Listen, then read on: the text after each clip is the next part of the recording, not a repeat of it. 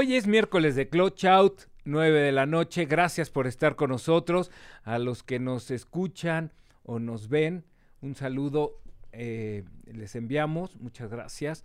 Y bueno, hoy tenemos, sin duda, eh, Clutch Out es eh, el lugar donde entrevistamos a los personajes del motociclismo, los que han hecho el motociclismo, los que llevan mucho tiempo en el motociclismo y son personalidades del motociclismo. Y para mí es un gusto tener el día de hoy a mercadólogo, empresario, mototurista, eh, amigo de mucha gente.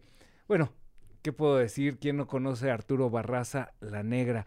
Con su proyecto, también ya no es proyecto porque ya está andando, se lanzó en pandemia, todo lo que conocemos que ha pasado con no fronteras, no límites, no límites, no fronteras, de México con los sentidos, dos ruedas. Bueno, eh, vamos a platicar con la negra. Arturo, bienvenido, gracias.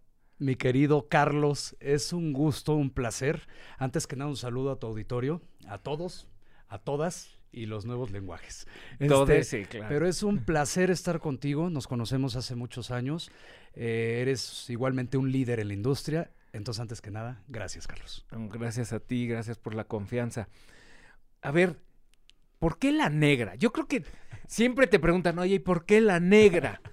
O sea, ¿de dónde nace? Mira, es un tema muy interesante. Viene desde antes de la adolescencia. Eh, yo pasaba los veranos en la zona de Cancún, Quintana Roo, limpiando lanchas. Entonces estaba tanto tiempo en el mar que yo salía completamente moreno. Eh, imagínate entre 5, 8 horas en el mar, el sol, todo esto.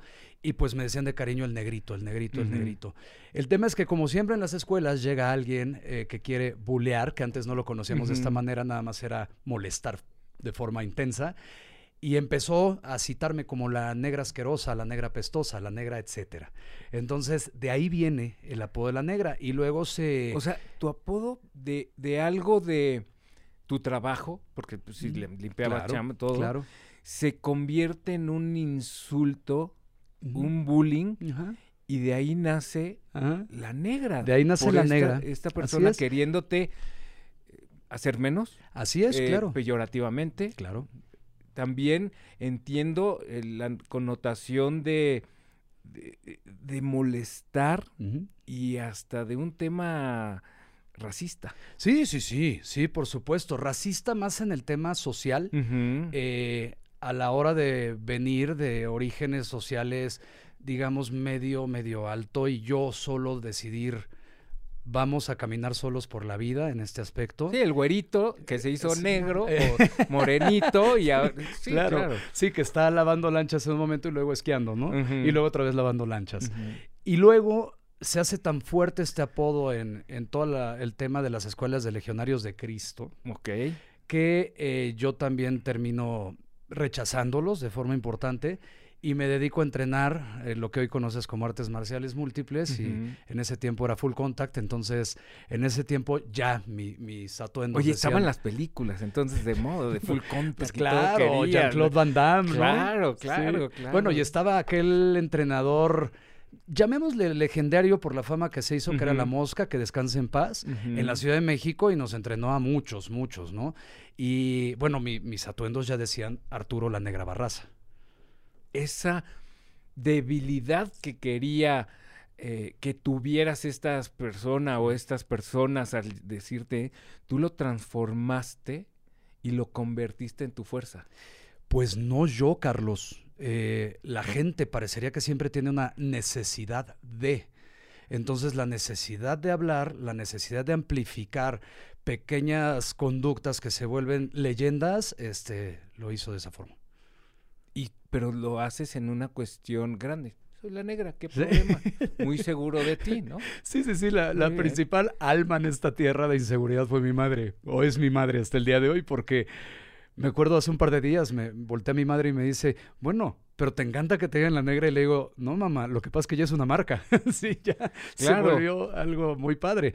Ahora, eh, la gente que me conoce bien sabe que detrás de lo que se hace público siempre está un Arturo, una negrita, ayudando, donando, todo esto. Y muchos eh, que de, los años que tengo en el motociclismo, pues me han ayudado y yo a su vez he ayudado.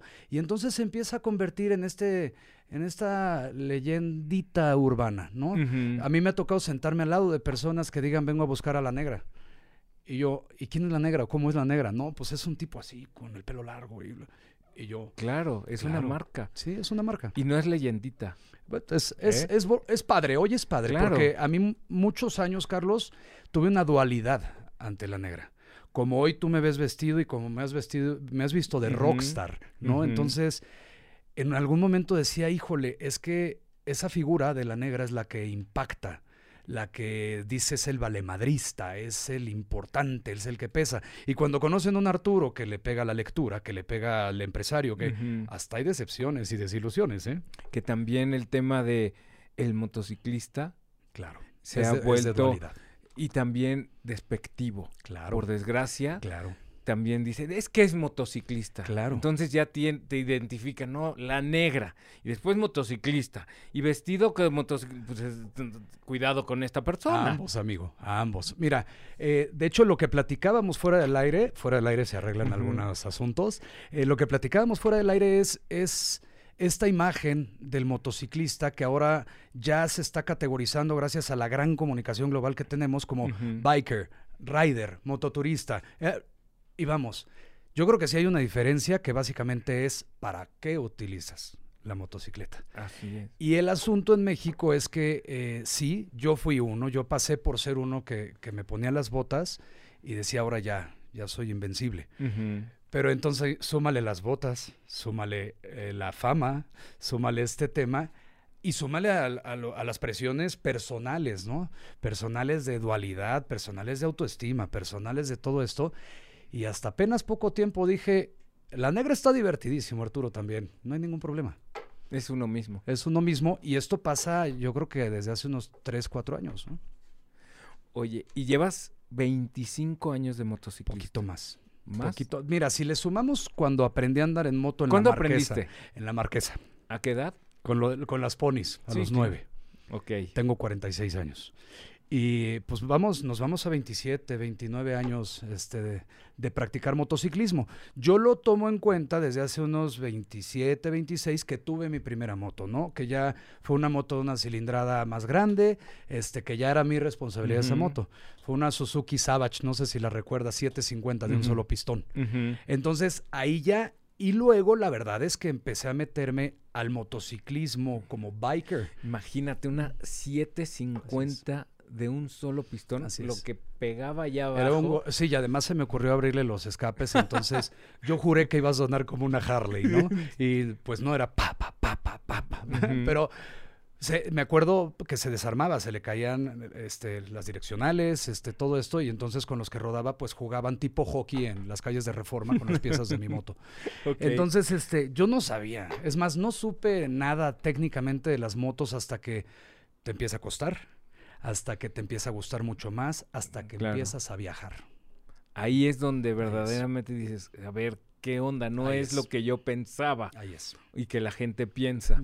Entonces empiezas con esta Pony, después te vas a la 750 y de ahí de ahí, eh, gracias a un gran amigo que has de conocer, Jorge Sandoval de Independientes MC, este, pues él en algún momento dijo, yo quiero que todos tengan motos nuevas. Entonces nos ayudó a todos, al club, a comprar este Harleys. Antes de eso me prestaban diferentes, pasé de la Suzuki 750 a, a Road King. y me enamoré, yo soy de las personas que verdaderamente el concepto el espíritu de la marca Harley Davidson me encanta.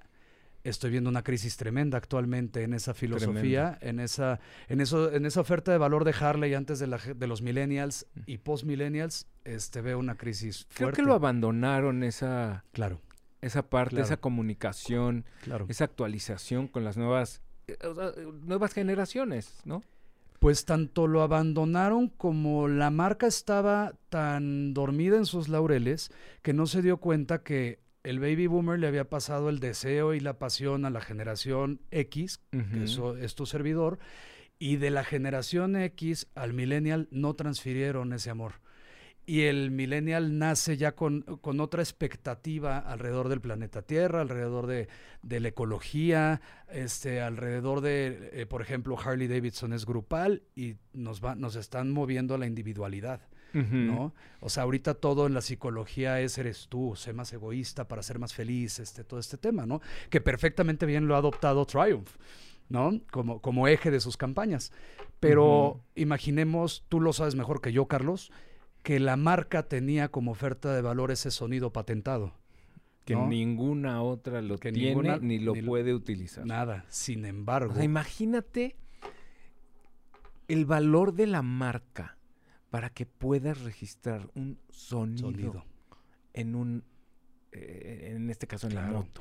no, y pensemos que esa oferta de valor hoy es de sus principales debilidades de, sus principales riesgos, ¿no? Por supuesto, cilindradas altas, pues ahora la gente desea cilindradas más pequeñas. Por supuesto, combustión, ahora la gente desea eléctrico, ¿no? Entonces, quítale combustión a Harley, metal con metal, esta apuesta del motor que nunca iba a funcionar. Quítale sonido. Ya te estás llevando el espíritu de la marca. Sí. Y luego súmale los precios altísimos de manufactura que estaban teniendo fabricando en Estados Unidos y quita la planta de Estados Unidos y mándala a ah, Asia, ¡pum! Se te acabó.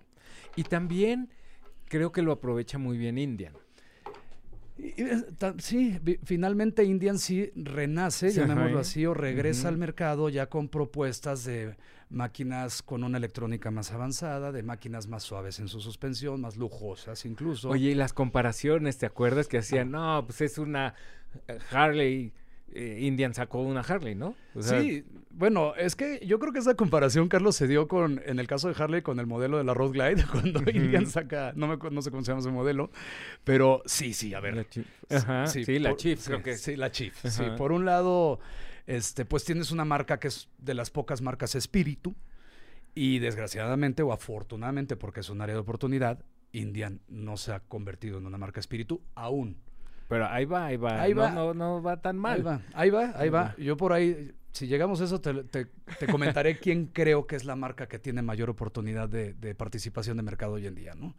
Pero bueno, regresándome a este tema, me involucro con Harley, chamaco, y después me involucro con BMW. O sea, al mismo tiempo yo tenía una Night Train eh, y después tenía una R1200 RT, que hasta la fecha conservo. Ok. Hasta la fecha conservo. Muy bonita moto. Sí, sí, sí, pues es la... Cómoda. Es la madre del Sport Touring, ¿no? que, que, nace con la R100 RT. Exactamente, los 76, 74, ¿no? Un poquito más. Ok. Sí, es eh, como 78, 77 empiezan a salir estas. Pues de ahí, por ahí tengo incluso una foto con la nueva y la viejita. Y, esta eh, oportunidad que te da, ¿ya eras miembro de un motoclub? Sí, eh, ahorita cité a Independientes MC, que es un motoclub que entonces era presidido por Raúl Cara y la vicepresidencia la tenía Jorge Sandoval. Este, estuve pues varios años activo, algunos inactivo, luego traté de regresar, pero si sumas los años, 13 años. 13 años ahí.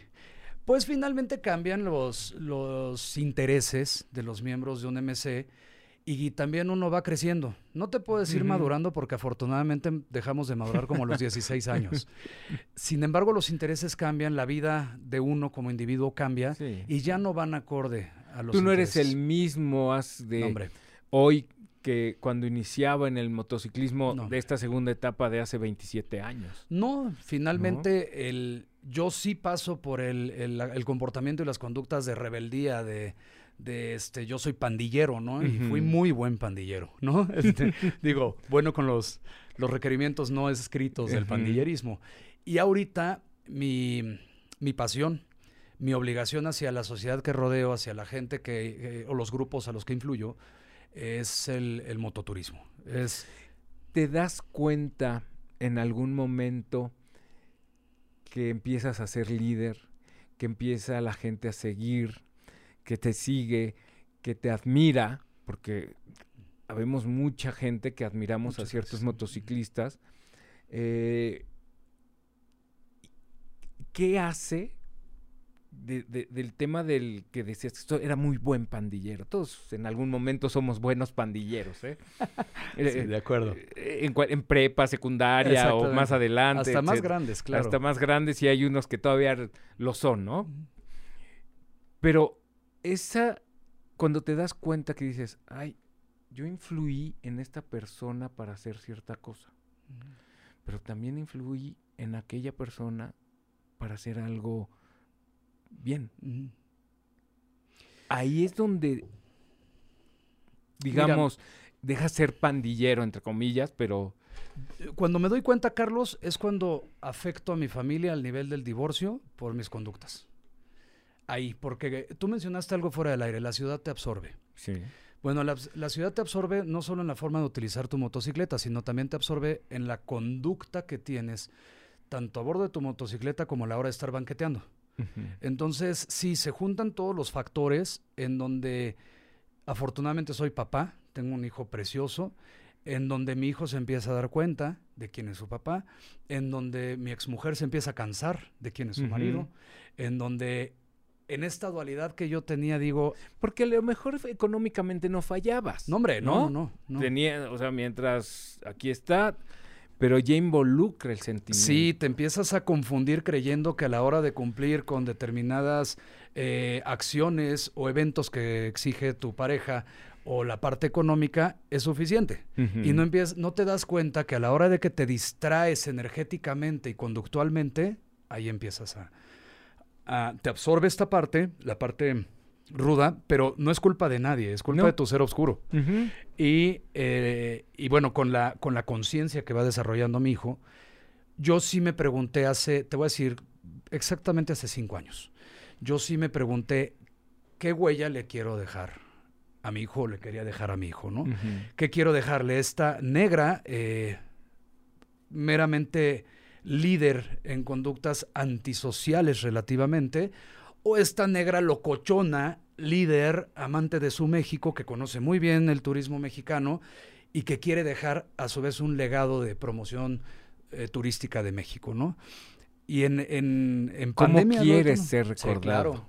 O sea, ¿cómo quiero ser recordado? Afortunadamente, Carlos, eh, mencionaste algo, la gente que me conoce sabe quién estaba detrás de esta, de esta figura peleonera, de esta figura altanera, porque curiosamente yo era peleonero y altanero cuando se armaban los catorrazos. O estabas con todos, ¿no?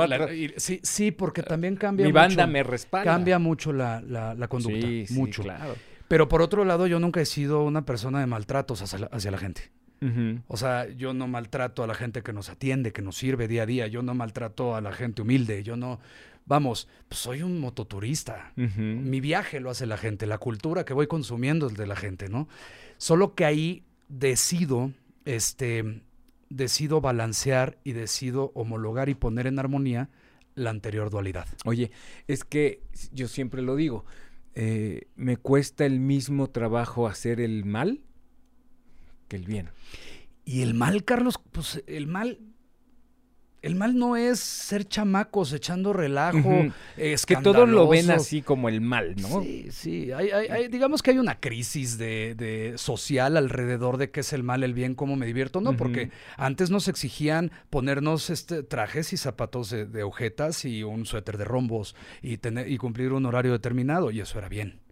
Ah, pero el que se salía de esto era mal, era forajido de la sociedad. Hoy todos somos forajidos de la sociedad. ¿Sí? O sea, hoy pasa la pandemia, se hace el trabajo en casa, el home office, todo este tema, y pocos son los que decimos, ok, termina esto, nos fue mal económicamente, ¿qué vamos a hacer? ¿Hacia dónde vamos? Y afortunadamente eh, habemos quienes somos resilientes en alguna parte de nuestro ser y decimos, pues, mototurismo, no fronteras para vivir, no límites para viajar, ¿sí? O sea, vamos a, a ponernos este tema, si te das cuenta sigue siendo la N, ¿sí? Sigue siendo la N y la N de No Fronteras, la N de la Negra, la N de Nicolás Mijo. Y la N de Norte. De No Fronteras, no límites. No hay nada, claro. no, no existe nada que nos detenga. Entonces, y eso te, eso te, lo va dando la experiencia en tus viajes como mototurista. Porque independiente, olvidemos eh, el tema por un momento de que no se puede desligar de este banquetero, ¿no? y, de los eh, motoclubs y todo esto, sino el tema cuando sales a viajar. ¿Cuál es tu primer viaje largo que dices, a ver, te traigo mi moto, ahora me voy a ir, no sé, a Cuernavaca? Eh, los que tú los ves lejos cuando inicias en el motociclismo, ¿no? Bueno, fíjate, Carlos, y gracias por la pregunta. Eh, afortunadamente empecé a viajar casi, casi cuando tuve mi primera moto. Eh, yo tengo una, bueno, mi familia tiene una pequeña propiedad en la zona de Morelos, entonces era muy normal agarrar la moto y mientras que ellos iban en, coche, yo me iba en motocicleta. Y así empiezo a extender los viajes, me acuerdo hace muchos años, tal vez 20 años, que nos íbamos a Acapulco con Independientes MC. Y de ahí, pues nos íbamos a, a, Ixtapa, ¿no? Y así, entonces de esos no te puedo citar exactamente cuándo fue, pero sí fue hace más de 20 años. Lo que sí te puedo eh, invitar a, saber es, es el primer viaje internacional que hice, que lo hicimos hace aproximadamente 10 años, con mi club actual, que es División Capital MC, este, que el presidente es el Santo Anaya. Eh, fue Un saludo a, Sí, compadre, porque además mi compadre, compadre. Aunque no te vea, te quiero mucho. Eh, nos fuimos a Sturgis. Nos fuimos a Sturgis, un viaje de alrededor de 12 días, más de 9.900 kilómetros este, todos los ecosistemas habidos y por haber y dos tornados. Nada más. Nada más. y regresamos, por supuesto, con la experiencia en la cara, en los nudillos quebrados, fuegos en la boca. Es lo que te... A ver, tú te preparas, obviamente ya viajabas, ya sabías. ¿Cómo te preparaste para ese viaje? Vas con amigos, vas con todo, pero hay un momento que dice, chin, a ver, esos cinco minutos de concentración que te cae el 20 y dices, no, pues es que tengo que preparar esto, esto, esto. Los tornados no te los marcaba en el celular. No, hombre. ¿No? Porque están alertas en el momento. Oigan, en tanto tiempo ahí bien. En Estados Unidos sí está así. Pero ¿cómo te preparas? No hay una forma correcta más que lo que tienes en, en las manos. ¿Qué tienes en las manos? Pues psicológicamente al menos empezarte a recordar que vas a pasar horas en silencio, como también vas a pasar una lucha de egos muy fuerte cuando viajas en grupo, ¿no?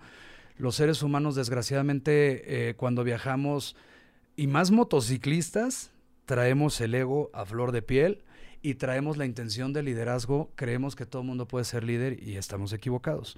Por el otro lado, bueno, ya en la parte práctica, pues tener eh, los puntos de seguridad de la unidad, de la motocicleta, perfectos. Y los primeros viajes son chingos de equipaje.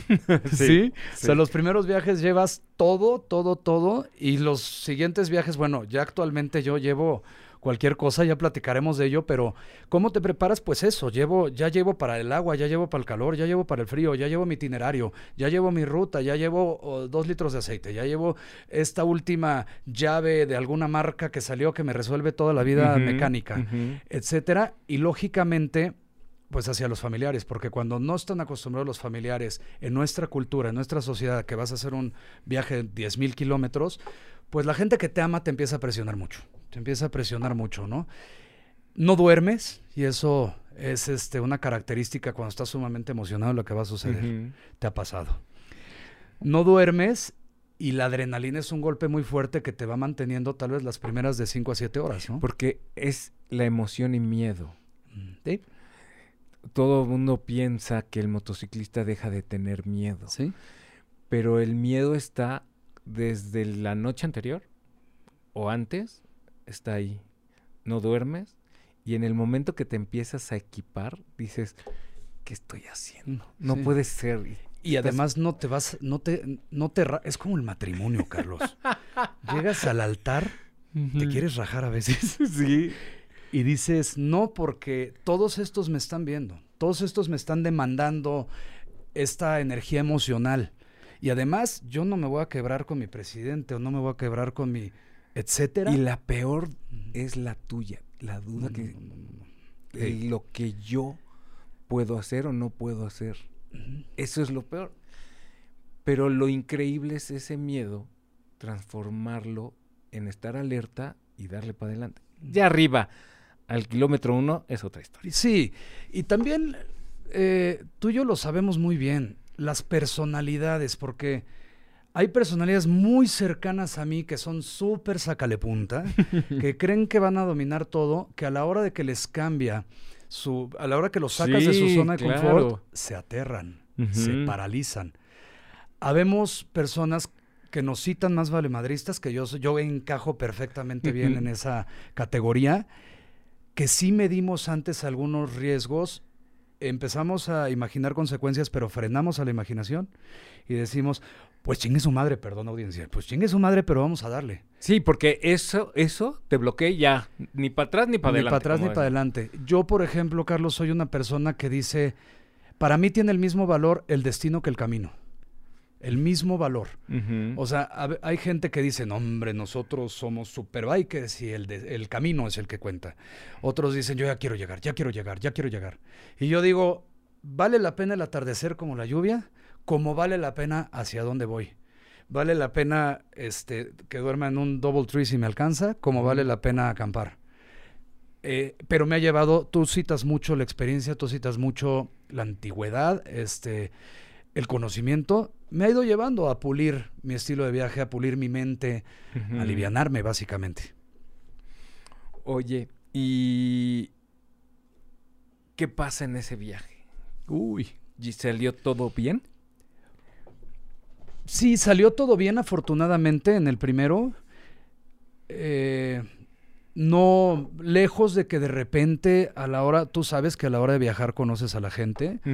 eh, vamos lejos de problemas pequeños mecánicos, ponchaduras, este aceite derramado, que si no hubiera aceite derramado, no, vas en Harley. Exacto. Eh, pero todo lo demás en una balanza es brutal porque conforme te mueves por México hacia el norte, eh, cruzas la frontera, ves la ideología de pequeños pueblos de la Unión Americana, vas pasando por las capitales, y si vas con la sensibilidad de absorber las culturas, pues tú te das cuenta que todos somos un circo. Todos somos un circo y depende cómo te comportes tú, depende la actitud que tengas hacia el exterior, es, es lo que vas a recibir de regreso. Tuvimos pleitos con, no pleitos ya de golpes, pero sí casi casi con dos o tres de los clubes más fuertes de Estados Unidos, porque su ideología es completamente otra. Completamente. Ahí, si me ponen, son malos, malos, malos. Sí, son malos, malos, malos. Este, son territoriales. Está, Es otra historia. Sí. sí, ahí sí, este, amedrentan mucho, son agresivos, son hostiles. Pero nosotros somos mexicanos, Carlos. Para ellos, en su mente, el ser mexicano es que somos eh, grupos organizados de crimen. A la hora de ser mexicanos, ¿no? Entonces eso lo aprovechas a tu favor. Que se vivía mucho, bueno, se vive en Los Ángeles, ¿no? Claro. Chicago, eh, toda la franja. Todo eso, sí, sí le tienen miedo a los... Bueno, hay que pensar que a mí no me gusta citar a los clubes, pero eh, los clubes norteamericanos más poderosos hoy están conformados por, por orígenes mexicanos, por sujetos con orígenes mexicanos, eh, que se les llama aculturales, ¿no? Porque están, en medio, y además que son expresidiarios, ¿no? O expresidiarios y expulsados de otros de motoclubes otros de supremacía blanca. Y lo increíble es cuando regresas del viaje también, ¿no? Ves diferente a tus compañeros de viaje. Eh, los conoces, hay unos con, los que te hermanas más, hay unos con los que dices, bueno, pues puedo convivir con él, ¿no? Y es toda esa experiencia, pues, eh, se va acrecentando como va avanzando el tema en, el motociclismo y con tus compañeros. Cuando el primero que tienes que hacer las paces es contigo. Son demasiadas horas en silencio. O sea, nosotros, yo recuerdo que en algunos sitios despertábamos tempranos, tipo 7 de la mañana, ya estábamos sacando las motos y decíamos, ah, ahorita está a 600 millas y todos, ay, puta, está en chinga. Y de repente cuando te das cuenta que te vas a sentar entre 8 y 13 horas en silencio y nada más vas a compartes, vas echando relajos. Son muy fáciles las autopistas norteamericanas, ¿no? Y las interestatales también. No, tienen todo para poderlo. Todo. Sin embargo, sí vas en silencio. O sea, sí. Sí. Yo recuerdo que en la moto yo lloraba, me reía, cantaba, gritaba, este, todo. Con el primero que tienes que hacer las paces es contigo. Si no lo haces, no te sirve de nada. Es más, si no lo haces, no te sirve nada ser mototurista. No, no. porque al final eh, tienes que tener esa paz. Y esa humildad. Y humildad para decir, pues, La, neta no soy nada, soy insignificante. Porque es la diferencia entre ser un mero turista a ser un viajero, mototurista, motoviajero, ¿no? Hay una diferencia clara. Y, otra cosa importante que también estar abierto a todo. Porque todo puede pasar. Si tú piensas que vas a viajar y nunca se te va a ponchar la llanta y se te poncha la llanta, ya te frustraste. Sí, bueno, es más, eh, la, la, llanta es algo relativamente trillado porque a todos nos pasa por la cabeza. Espérate, discúlpeme, audiencia del señor, yo cruzo la frontera y me da diarrea. O sea, yo creo que es la comida de Estados Unidos, ¿no? Pero entonces cada vez que nos paramos por combustible, yo le doy la vuelta a la caseta y llego directo a los baños. Sí. Y ya, y ya voy a cargar después. Entonces, son detalles como esos que son importantes, como detalles de que no sabes el chingadazo que te da una langosta voladora. Lo decías, los nudillos. Los nudillos, la boca. Este, hay estados como Texas en la Unión Americana que te permiten andar sin casco todo lo largo y ancho del estado. Y somos bien felices y bien rudos así con el pelo, ¿no? Así como Gloria Trevi, de pelo suelto. Pero cuando recibes una gota de agua, cuando recibes un granizo calibre 50 como las pelotitas de paintball, ¿no? Ahí te le empiezas a rifar. O, por ejemplo, hay pavimentos, tanto en México como en la Unión Americana, que si cae suficiente agua, la moto se va. Se va. Ahí, ahí es cuando debes de tener la humildad de decirle a tus compas, tengo miedo. O ahí es cuando debes de tener la humildad de decirte a ti mismo paciencia, güey. Este hielo negro que le llaman, ¿no? Pues el hielo negro está, son, es visual el fenómeno, ¿no? Es más, tanto el hielo negro como normalmente cuando le preguntas a motociclistas con un poco menos de experiencia que tu servidor o que tú, este, ¿cuál es el principal riesgo de la carretera? Dicen una serie de pendejadas. Y cuando les dices, no, para mí, para Arturo, es el diésel con agua. El diésel con agua no se ve. Y el diésel, con, el diésel con agua, la primera vez que lo experimenté fue también hace como cinco años con un motociclista que yo admiro mucho, que es Yorama Volnik. este, nos fuimos, Yoram y yo, a Piedras Negras, Coahuila, desde la Ciudad de México, pero le dije, vámonos, pero te bajo de BM y nos subimos a Harley. Entonces, Grupo BMC nos prestó dos Harleys y nos fuimos Yoram y yo. Para mí es un motociclista espectacular, Yoram. Un saludo a Yoram. Yoram. Este, pero con ese güey, ya yendo hacia el norte, pasamos por Saltillo y a mí se me iba, yo traía una Road Glide Ultra y a mí se me iba en la moto como mantequilla y tuve la humildad de decirle a Yoram, tengo miedo, cabrón. O sea, no sé controlar esto. Entonces ya me dijo, pon la posición de diamante con tus pies y no, no apachurres mucho para no romperte la mano, bla, bla. Ok, salimos adelante, no pasó nada. Pero ahí es donde dices humildad de decirte a ti, no puedo, y de decirle a tus compas, güeyes, tengo miedo, ¿no? Y pedir ayuda. Pedir ayuda. Eso es lo más. por ejemplo, he conocido desgraciadamente accidentes, algunos fatales, otros no, en donde por no tener humildad y no llegar con tus compañeros de viaje a decirles, güey, me estoy durmiendo, pues por ahí un saludo a los que no están, ¿no? Así es. Oye, y bueno, ya después de esto, ¿cómo nace esta propuesta de no fronteras, no límites? Que es una N, como ya lo decías, es una cadena de, motocicleta. Y yo me imagino que la circunferencia es una llanta. Sí, este, originalmente estás viendo el, primer logo porque a la hora de, de buscar penetrar las diferentes tribus que a su vez existen en el gremio del motociclismo. Es un gran tema eso que estás tocando y los sub y los... Y yo creo que el camino está por lo que platicábamos afuera del aire, pero es un gran tema, es un gran tema que afortunadamente yo he estado hoy metido en las comunidades pues de Harley, BMW, Royal Enfield, Ducati, Triumph, Triumph Itálica, este es un gran tema. Pero mm, hemos ido a madura, o sea, hemos ido creando identidades con el mismo logotipo de No Fronteras. Hoy hay un logotipo eh, que es meramente turístico, en donde la circunferencia es el globo terráqueo. Ok. ¿Cómo nace? Nace a partir de una crisis económica que tuvo tu servidor cuando la pandemia, porque con mi ex esposa éramos dueños de cadenas de, salones de fiestas infantiles, y pues con la pandemia cerraron todo. Y desgraciadamente participábamos con dueños locatarios este, que no nos redujeron las rentas y bueno, ya sabrás, esa es otra historia. de muchas personas. Y yo en lo personal tenía una agencia de mercadotecnia BTL en donde en su nombre lleva la, más bien en sus siglas lleva la penitencia, todo se hacía en activaciones y pues también. Entonces a la hora que citan el encierro, dan la orden del encierro, Yo digo, pues no me puedo quedar así. ¿Cómo ayudamos? ¿Cómo, o sea, hay meseros que no tienen trabajo, hay todo esto, ¿no? Entonces yo digo, pues mi pasión, mi pasión es el turismo, mi pasión es el motociclismo, soy mercadólogo. Hasta ese momento no habías eh, llevado tu pasión a negocio. No, nunca. Era pasión y el negocio era tampoco a las comunidades que, que jalo, que confían en mí, ni creo que ahorita las esté llevando. Más bien, estoy llevando los agremiados y la, y la potencia que tengo en bases de datos legales, este, hechas en el pasado por mi equipo hacia allá. O sea, estoy haciendo un tipo de mercadotecnia dirigida, tiros de precisión. Pero mm, eh, hasta ese momento no lo había hecho y, e inicialmente No Fronteras nace como una iniciativa para ayudar a los meseros. Este, nace como No Fronteras para ayudar, entonces sale eh, un, un sistema de ayuda de donativos y demás que funcionó poco tiempo porque era, se volvió muy complicado ayudar, muy complicado, ¿no? Entonces, si no tenemos límites eh, mentales y no tenemos fechas de caducidad de nuestras ideas, te vuelas. Te vuelas. Y yo me volé con No Fronteras. Yo me volé con No Fronteras. Entonces, nace esto, hacemos iniciativa No Fronteras. Y después, con el equipo de profesionales que estoy, creamos No Fronteras, No Límites. Va madurando va madurando va y se va limitando.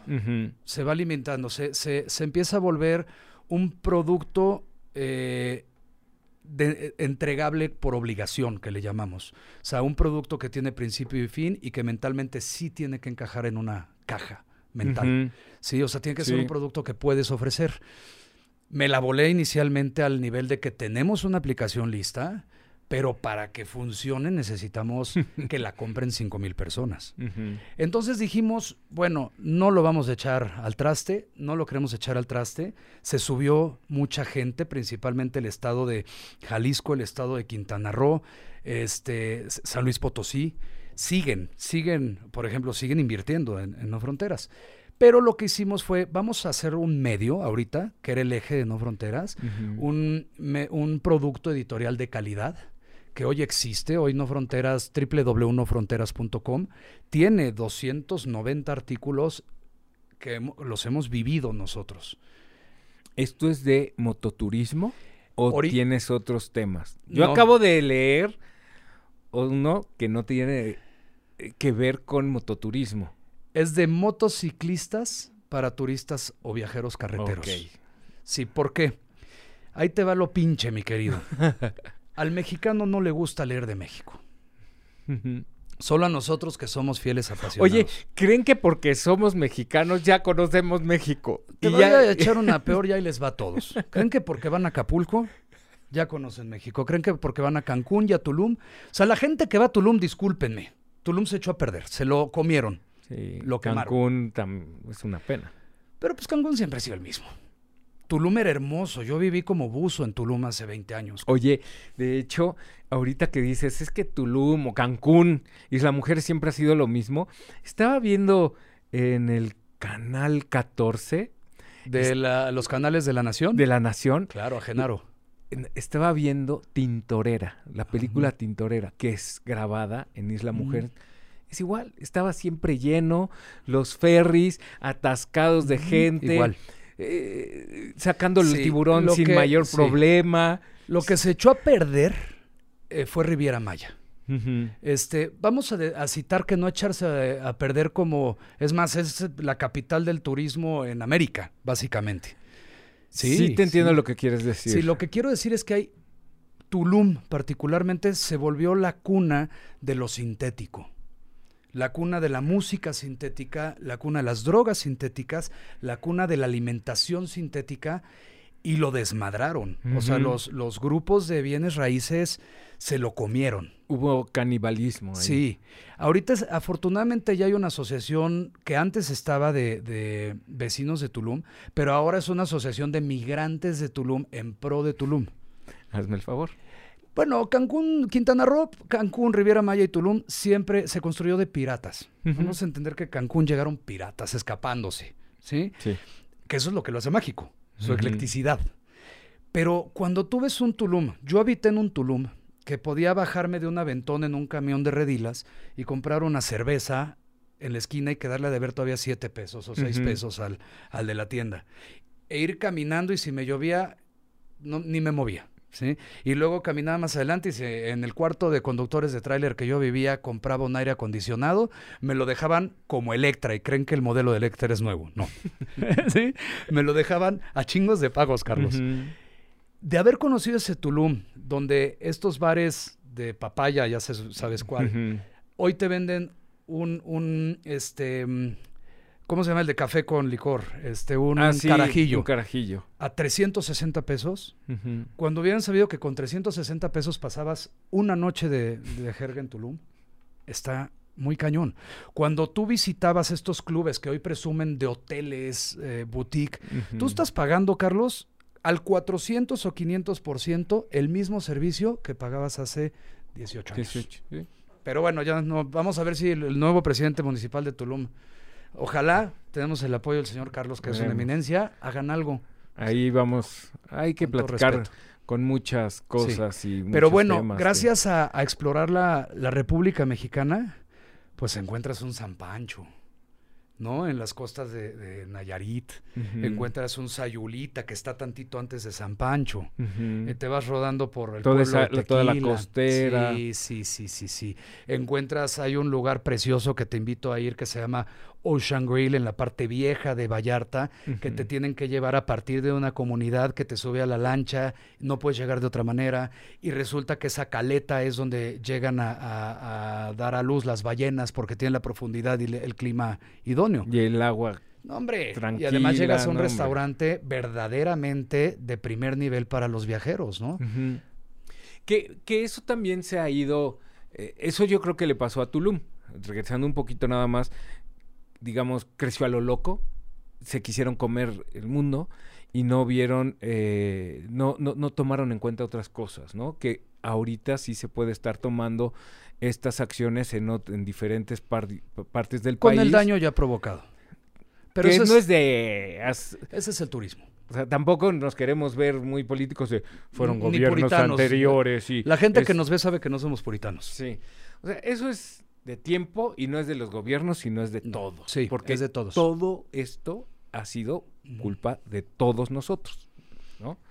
Sin embargo, hay prácticas de las cuales podemos eh, recibir inspiración. Eh, Brasil, en las favelas, tiene un programa de turismo donde llegas a una favela. Eh, África, los guías actuales de los viajes más caros que hay en el mundo actualmente, los guías eran, eran cazadores furtivos. Es que eso lo está, por ejemplo, esto es básico lo que estás diciendo. Hay algunos mototuristas que he conocido y personas que vienen y dicen, oye, yo quiero entrar a Tepito a ver la Santa Muerte. Claro. A ver, y yo creo que pues, sí, Tepito, el barrio Bravo y esto, pero hay gente muy amable. Claro. Y creo que sí también puedes entrar tú con seguridad y todo, pero hay que organizarnos. Pues es que nada más. Hay horarios para que te roben en Tepito. Es más, hay horarios para que te roben en Nueva York. Sí, hay horarios. Todos los, claro. Entonces, pero eso es parte de las autoridades, tener, llegar, oigan, vamos a ver. que nosotros, nosotros eh, en nuestras manos está, Carlos, hacer algo que tú ya estás practicando y que yo con gusto me gustaría ser parte de asociaciones de iniciativa privada que busquen certificaciones internacionales para crear cercos, cercos mentales cercos de seguridad.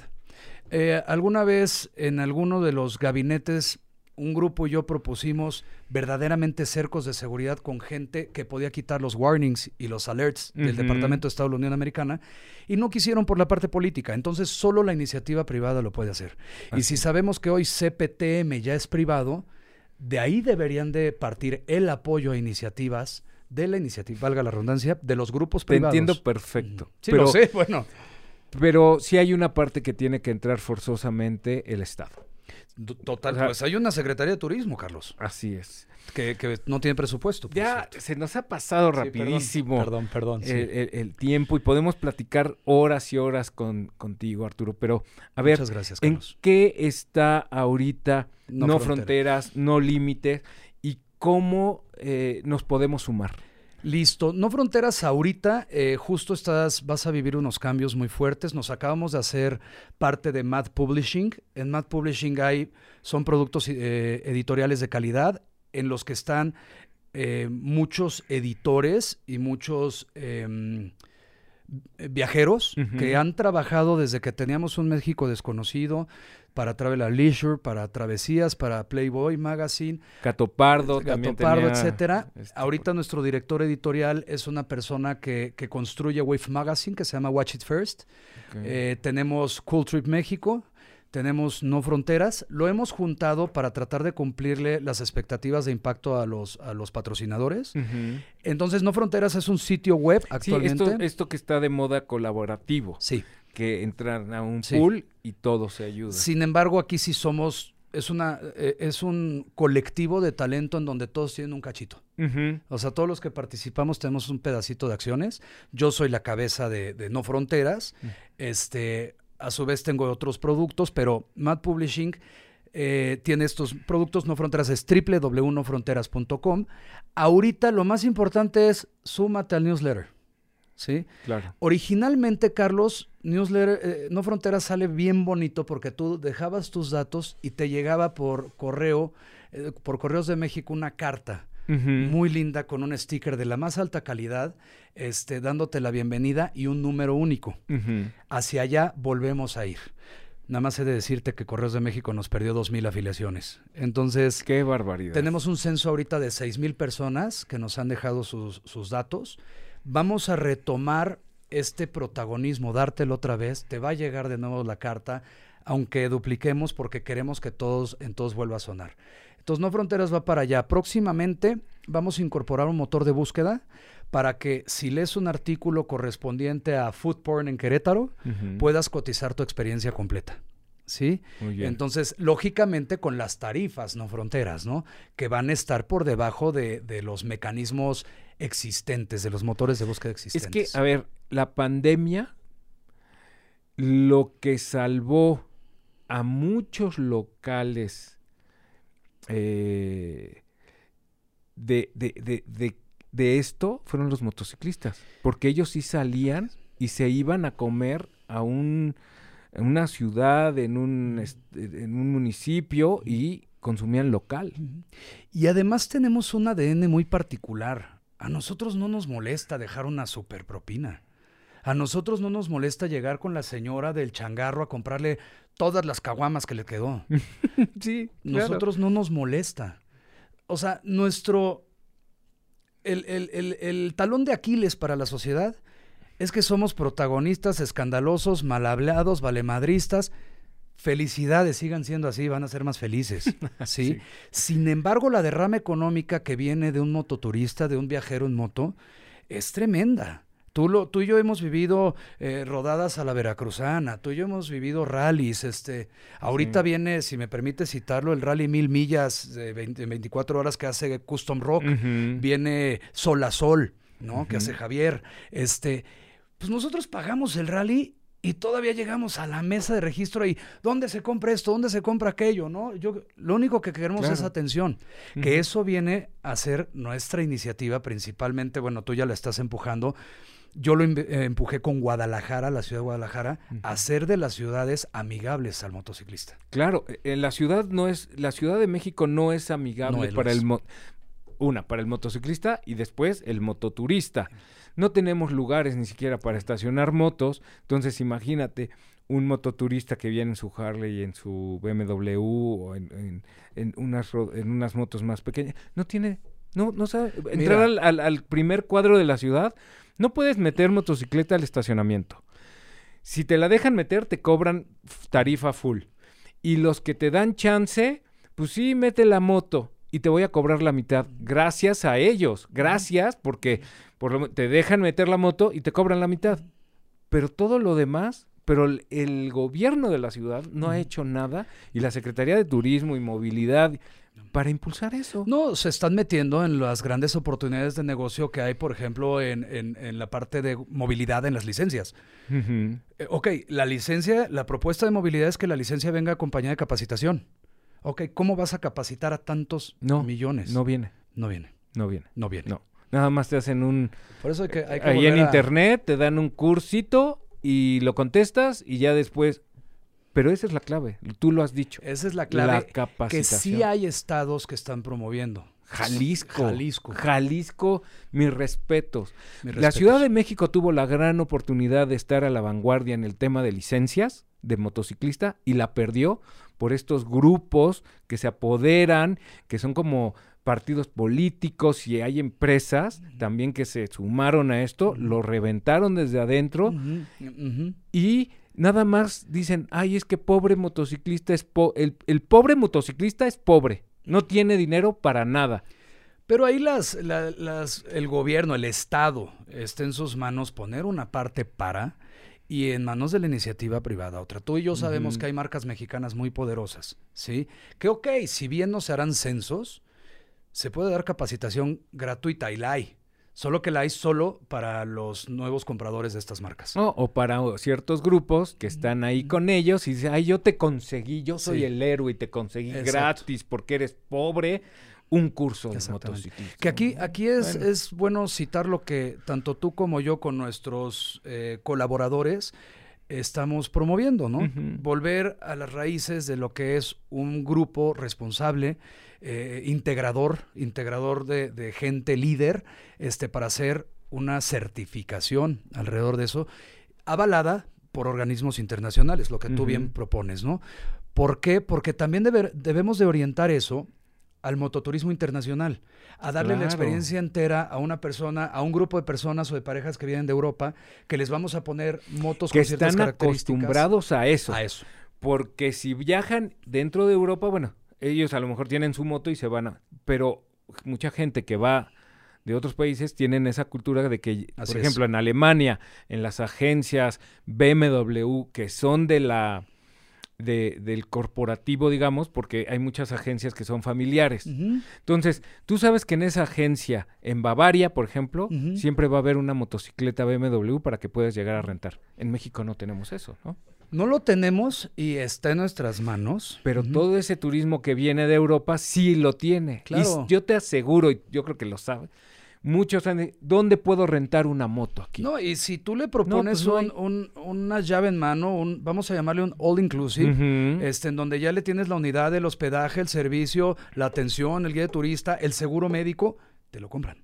Sí. O sea, sí están dispuestos a meterle cuatro mil dólares un fin de semana. Porque están acostumbrados. Así es, así es. Y además, bueno, con la devaluación que tenemos para ellos son migajas. Es nada. Ahora, sí los hay, yo, eh, tú conoces unos, yo conozco otros, pero les quita tanto tiempo que nosotros necesitamos poner una oficina, una célula operativa de estos temas y llevarlo al extranjero como lo sabemos hacer. Promoción turística. Promoción turística. Qué bueno, eh, que le hacía muy bien la parte de de México. ¿De CPTM? Sí, lo hacía muy bien.